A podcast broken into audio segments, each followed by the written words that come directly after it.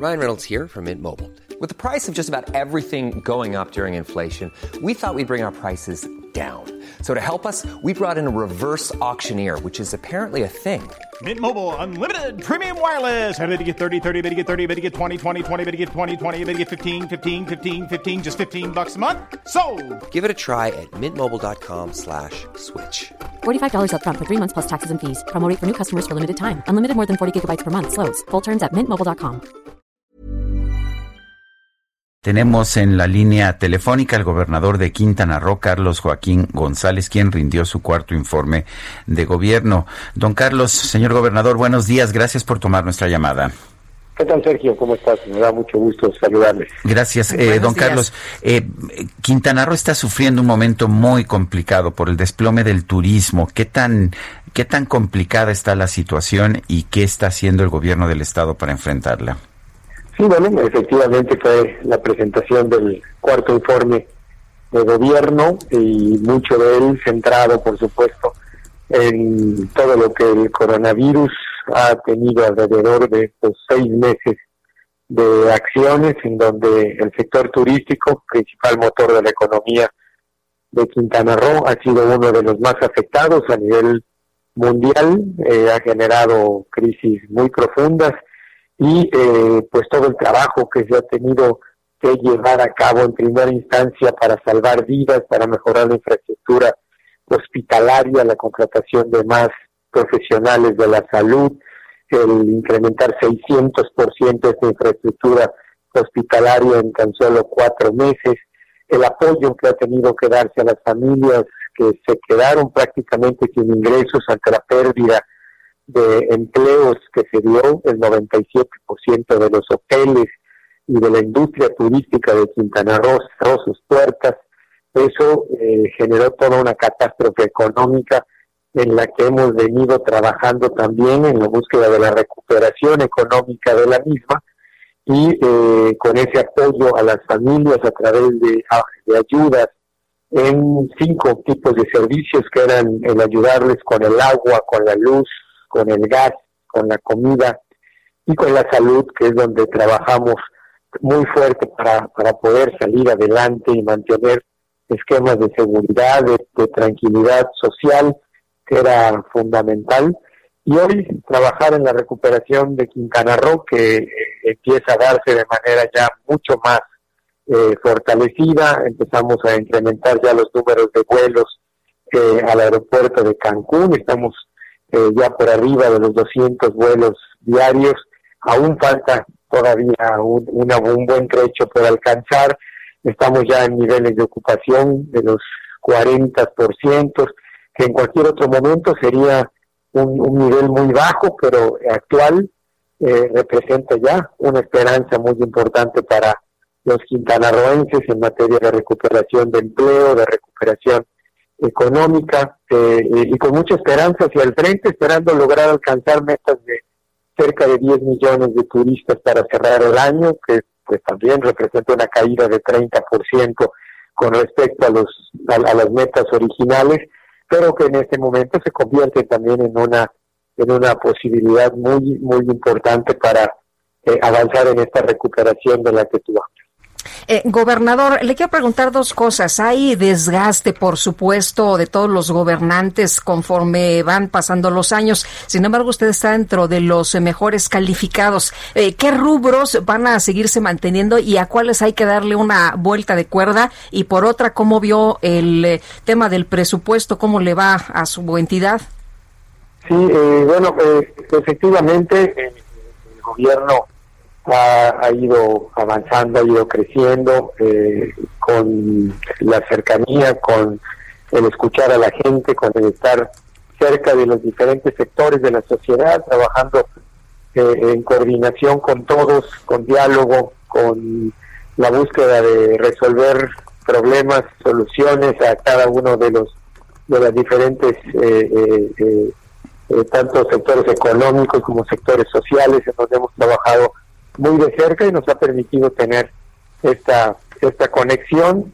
Y eh, en materia presupuestal eh, Quintana Roo ha tenido eh, enormes problemas eh, eh, el presupuesto.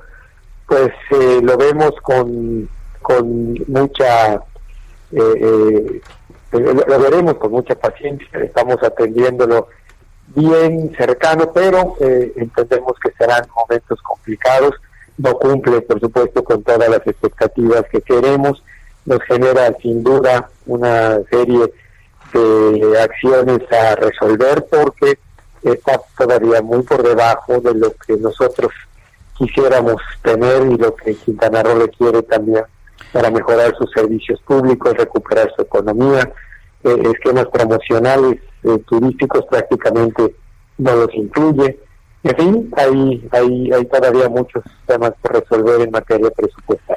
Vemos que hay un incremento muy fuerte en el sector turístico, pero la mayor parte se va al tren Maya. Ya no hay promoción, de hecho, del país en el extranjero. ¿Usted qué opina de esa, de ese cambio de criterio, de esa decisión?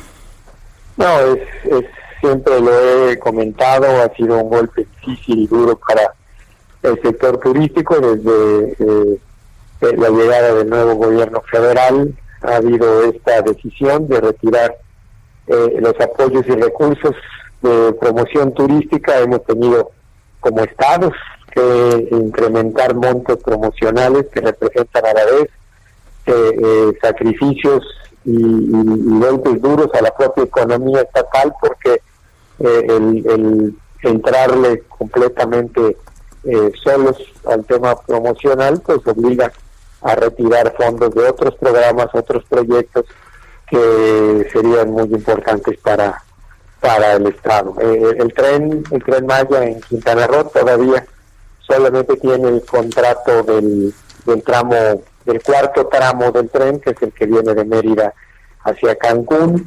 El quinto tramo, que es donde eh, Quintana Roo tenía la mayor expectativa, que es el Cancún eh, a Tulum, todavía no entra en su contratación. Entiendo que eh, hubo problemas en la licitación del mismo, en fin, eh, todavía tendremos que ser pacientes para eh, ver que esta inversión del tren empiece a dar frutos y resultados en el Estado. Señor gobernador Carlos Joaquín, gracias por hablar con nosotros esta mañana. Al contrario, Sergio, me da mucho gusto saludarle. Gracias, muy buenos días. Gracias. Y vámonos con el Químico Guerra. El Químico Guerra con Sergio Sarmiento y Lupita Juárez.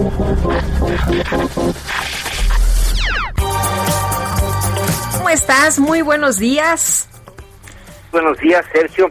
Bueno, pues hay preocupación en general. Muchísima gente me ha estado mandando eh, tweets, me manda correos, me habla por teléfono también, acerca de la noticia de que el día de ayer la empresa AstraZeneca eh, suspendió, digamos, los estudios de su vacuna que iban muy, muy avanzados en la fase 3 y que eh, pues lo pusieron prácticamente en espera. Eh, se pusieron en espera, pero no se suspende, Sergio Lupita, es algo muy importante. Estoy citando a la doctora Rosalind Lemus Martin, dice, se aísla y se pausa el estudio para evaluar qué efectos tiene para la seguridad en general de la vacuna. ¿Por qué se dio esto? Porque de los 30 mil eh, voluntarios que están ahorita en la fase 3 precisamente de esta vacuna, uno presentó efectos adversos. Sin embargo, no requirió eh, hospitalización eh, prolongada, se espera que se recupere pronto, no ha fallecido, que son los dos términos que detonan en el protocolo precisamente de las pruebas de la fase 3, el que se detenga, se pause para poder aislar y revisar los datos y ver exactamente cuál es el eh, desempeño clínico, ¿verdad?, del paciente, exactamente si tiene alguna otra comorbilidad, alguna cuestión que haya causado este efecto adverso, pero es un proceso estándar normal, Sergio Lupita, en la fase 3, que ya es con una población más amplia de humanos, para poder determinar la seguridad y la eficacia de las vacunas. Esto no significa que se vaya a detener el proceso de producción de la vacuna ni que se tenga que abandonar este esa vacuna. Muy por el contrario, da confianza el que se estén observando en una forma puntual y precisa cada uno de los eh, eh, pasos del protocolo correspondiente a la fase 3 para eh, determinar la inocuidad, o sea, la seguridad y también la eficacia eh, de las vacunas. Es un proceso normal y nos da seguridad a todos nosotros de que las cosas se están haciendo bien como se debe, no es cuestión de una alarma, es un proceso normal, pero también esto significa que se han levantado expectativas desde mi punto de vista, ya lo he comentado con ustedes, Sergio Lupita, expectativas falsas por parte de los políticos, por ejemplo el presidente de los Estados Unidos, diciendo que el mes que viene ya se tendrá la vacuna, eh, apenas está eh, ahorita precisamente terminándose la fase 3, se va a tener la vacuna lista, pero no disponible, son cosas diferentes. El que se tenga la capacidad productiva, ya una vez que se libere todo eh, el protocolo de la fase 3, pues hay que producirla primero y en segunda instancia pues empezar a vacunar en el caso de los Estados Unidos a 300 millones, ¿no? Bueno, 100 porque ya un dos tercios dijeron que no quieren por esta burrada que están diciendo los que están en contra de las vacunas de que si les van a meter un microchip en la vacuna para podernos controlar estas teorías de la conspiración que son eh, pues verdaderas eh, verdaderos frenos al desarrollo humano pero lo que está haciendo AstraZeneca nos debe dar confianza es la forma en que se llevan a cabo todas estas pruebas. No se están brincando pasos con tal de tener la lista por la presión de los políticos. Yo considero, como ya lo he comentado con ustedes, de que no antes de junio, julio, en una forma muy, muy optimista, Sergio Lupita, se tendrá, se empezará a tener disponibilidad de la vacuna precisamente por todos estos pasos que están llevando a cabo, pero lo que hizo AstraZeneca da confianza, es la forma en que se llevan a cabo estos protocolos, no están ocultando nada, yo tengo un poco dudas no, no están documentadas, pero de lo que he oído, de lo que he podido revisar, por ejemplo, de las publicaciones que han hecho los rusos con su vacuna, que yo creo que ellos no hubieran publicado esto de que un individuo en 30 mil tuvo efectos adversos, lo cual eh, eh, es normal, digamos, en este tipo de protocolos, pero debe ser confianza y no debe haber esta histeria que está generando que porque se suspendió, no se suspendió, se eh, pues, puso en espera se aísla y se pausa el estudio para evaluar qué efectos tiene para la seguridad en general de la vacuna este evento. Gracias, Químico. Al contrario, muy buenos días.